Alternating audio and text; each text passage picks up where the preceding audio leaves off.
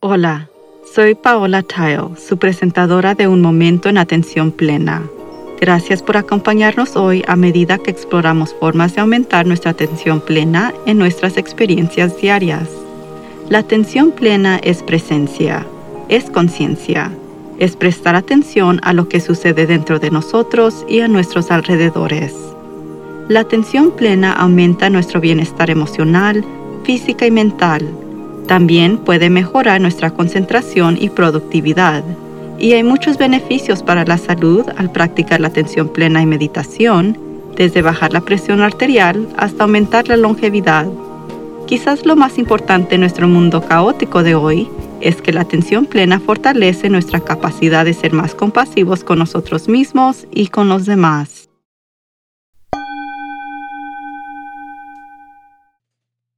Recibo muchos comentarios sobre lo tranquila que soy, cómo parezco ser capaz de naturalmente seguir la corriente. Estuve pensando en eso recientemente porque hay un tumulto en mi vida en este momento y me hizo preguntarme a mí misma cómo puedo mantener la calma a pesar de lo que sucede a mi alrededor.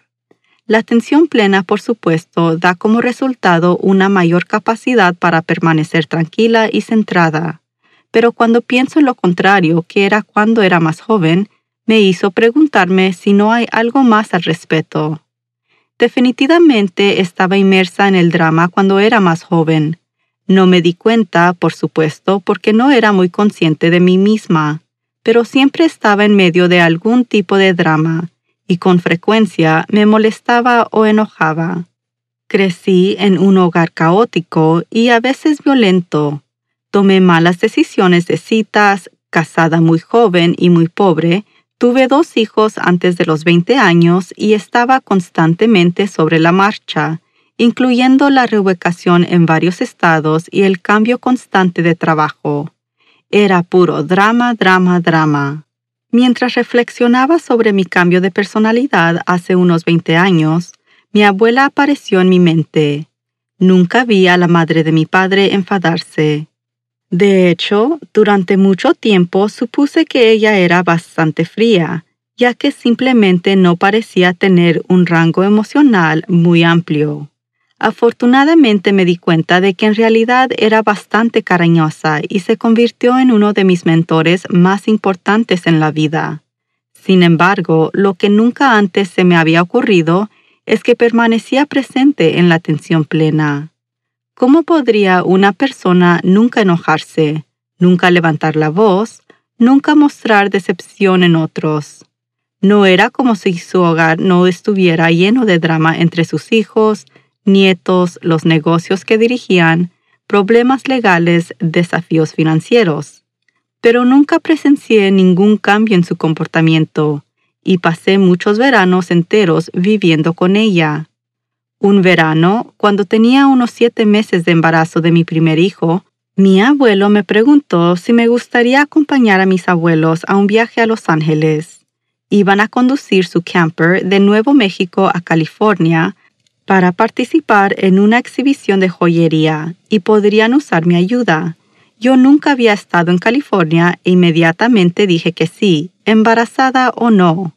Debido a mi condición, mi abuela insistió en que me sentara en el asiento del pasajero de la cabina del camión y colocó una silla de jardín plegable entre mi abuelo y yo para poder ver el paisaje en el camino. Básicamente estaba sentada entre la cabina del camión y la zona de caravana, que no podía haber sido muy cómoda, pero ella nunca se quejó. De hecho, no puedo recordar de alguna vez que ella se quejó de algo. A medida que nos acercábamos a Los Ángeles, el tráfico se convirtió en un problema.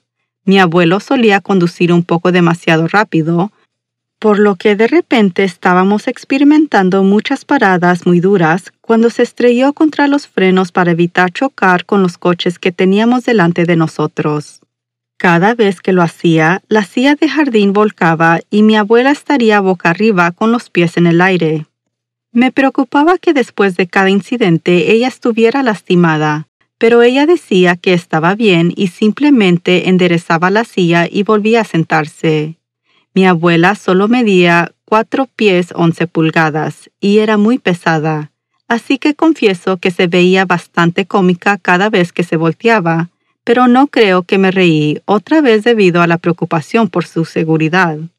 Pero la reacción de mi abuelo a todo el asunto me habría enfurecido si yo hubiera estado en esa silla de jardín. Cada vez que ella se volteaba, él sonreía y simplemente decía, Bueno, Helen, como si fuera su culpa. Ella nunca lo reprendió ni le pidió que redujera la velocidad para no tener que chocar contra los frenos o decir algo que lo haga sentir culpable. Ella solo sonreía una vez que estuviera de vuelta en el asiento y seguía viendo el pasaje. Ese recuerdo nunca me ha dejado porque fui tan sorprendida de que ella nunca se enfadara.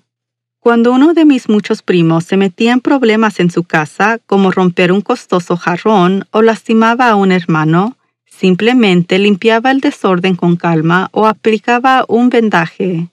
Cuando mi abuelo tomaba una mala decisión monetaria, lo cual comenzó a hacer a medida que crecían, ella decía que no tenía sentido preocuparse por lo que puede o no suceder.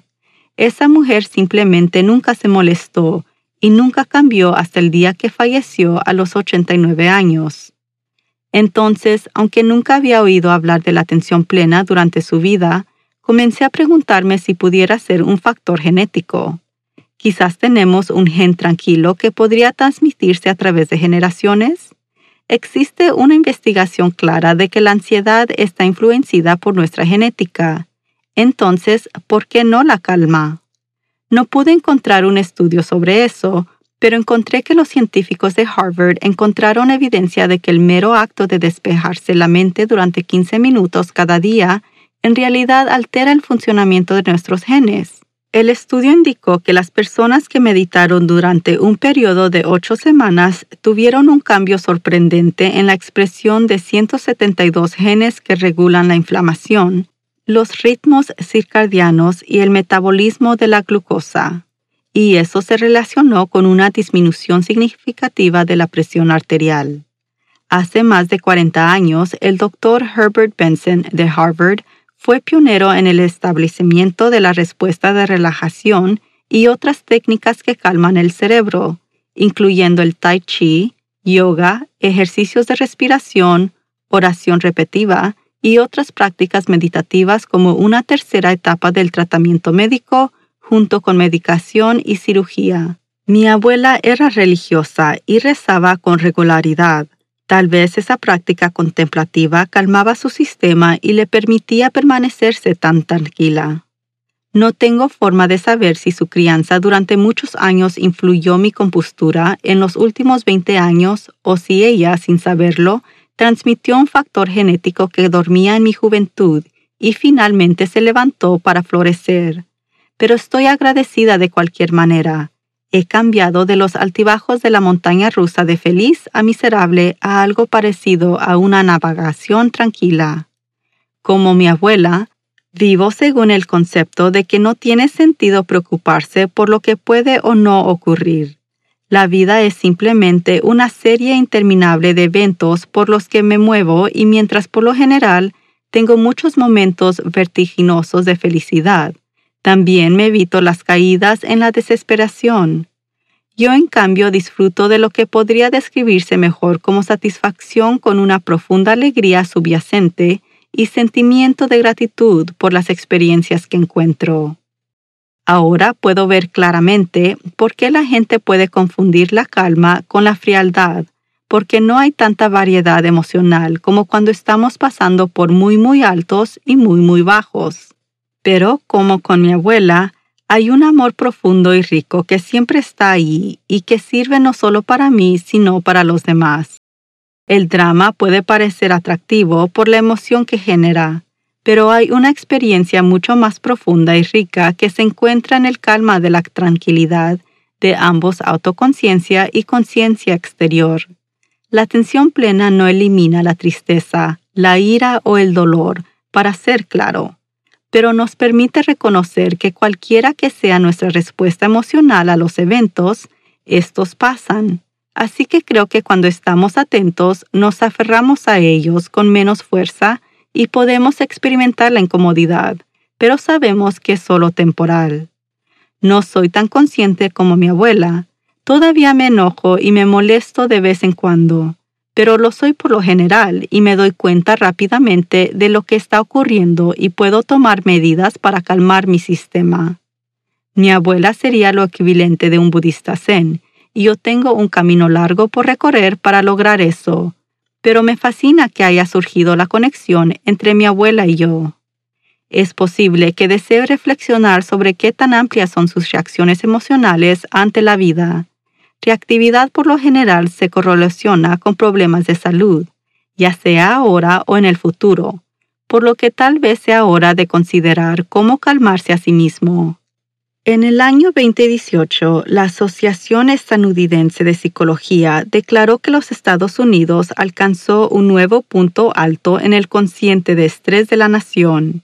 En su encuesta Stress in America o el estrés en América, ellos encontraron que casi dos tercios de los estadounidenses estaban estresados por el futuro de la nación y más de la mitad estaba angustiada por la división que dominaba la vida pública. Eso fue antes de la pandemia. En la última encuesta de marzo de este año, la cantidad de personas que dicen que están significativamente estresados por los acontecimientos recientes no tiene precedentes. La inflación, la guerra entre Rusia y Ucrania, la incertidumbre global encabezó las filas de las fuentes de estrés. Quizás uno de los factores más importantes de considerar en su vida hoy es que no puede cambiar los eventos mundiales.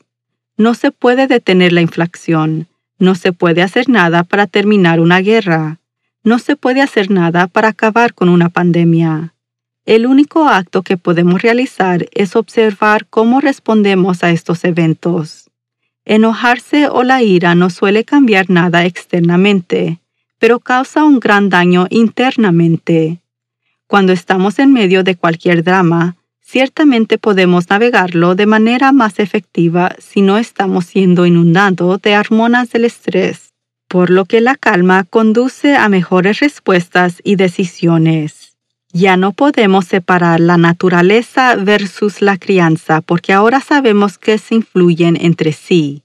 Nuestro entorno, incluyendo nuestro entorno interior, puede influir la genética de expresión, lo que significa que podemos cambiar nuestras reacciones habituales en respuestas conscientes simplemente por practicar la atención plena y la meditación, que en última instancia cambia la estructura física de nuestros cerebros y puede cambiar tanto nuestra salud mental como física. La naturaleza y la crianza son interconectados, como toda la vida. Tenemos mucho más control sobre nuestros rasgos de personalidad, comportamientos, procesos de pensamiento y bienestar general de lo que nunca antes habíamos imaginado. Yo puedo empezar con una infancia traumática y aún así convertirme en un contribuyente positivo a la vida, mientras que otra persona puede tener una infancia ideal y convertirse en un criminal o incluso en un dictador. Pero ahora sabemos que realmente podemos elegir qué camino tomamos porque no se trata de naturaleza versus crianza. Se trata de adquirir y comprender el conocimiento que está disponible para nosotros mismos y luego decidir cómo y quién queremos ser. Mi abuela no tuvo la ventaja de toda la evidencia científica que tenemos hoy, pero ella tenía conocimientos religiosos. Así que quizás fue así como aprendió los beneficios de la ecuanimidad. O tal vez hay un gen de la calma y ella nació con él. De cualquier manera, ahora soy consciente de un modelo que puede seguir que estuvo allí todo este tiempo, y la traeré a la mente cada vez que sienta la tentación de dejarme atrapar por el drama que viene hacia mí. Entonces, mi pregunta para usted es, ¿qué hará con todo este conocimiento? Hasta la próxima vez. Lo animo a que medite cada día y permanezca presente en la atención plena en todas sus actividades diarias. Simplemente lleve su conciencia total al momento presente para desarrollar sus habilidades de atención plena, prestando atención a cada detalle de lo que está haciendo, desde lavar los platos hasta las tareas laborales y hasta dar un paseo en pie. Su mente divagará y eso es normal. Cada vez que se dé cuenta de que está vagando, Eso es atención plena. Considere lo maravilloso que podría ser el mundo si todos estuviéramos presentes en la atención plena. Usted puede ayudar a que eso suceda. Todo comienza con un momento presente en la atención plena. Y por favor suscríbase a Un Momento en Atención Plena con Teresa McKee y favor de calificar este podcast para que otros puedan encontrarnos. Y síganos en las redes sociales en arroba a Mindful Moment Podcast. Visite nuestro sitio web amindfulmoment.com para acceder a todos los podcasts y entrevistas. Un Momento en Atención Plena está escrita por Teresa McKee. La versión en inglés es presentada por Teresa McKee y la versión en español es traducida y presentada por Paola Tile. La música del comienzo es Retreat de Jason Farnham. La música del final es Morning Stroll de Josh Kirsch Media Right Productions. Gracias por sintonizar. Este podcast es producido por Work to Live Productions.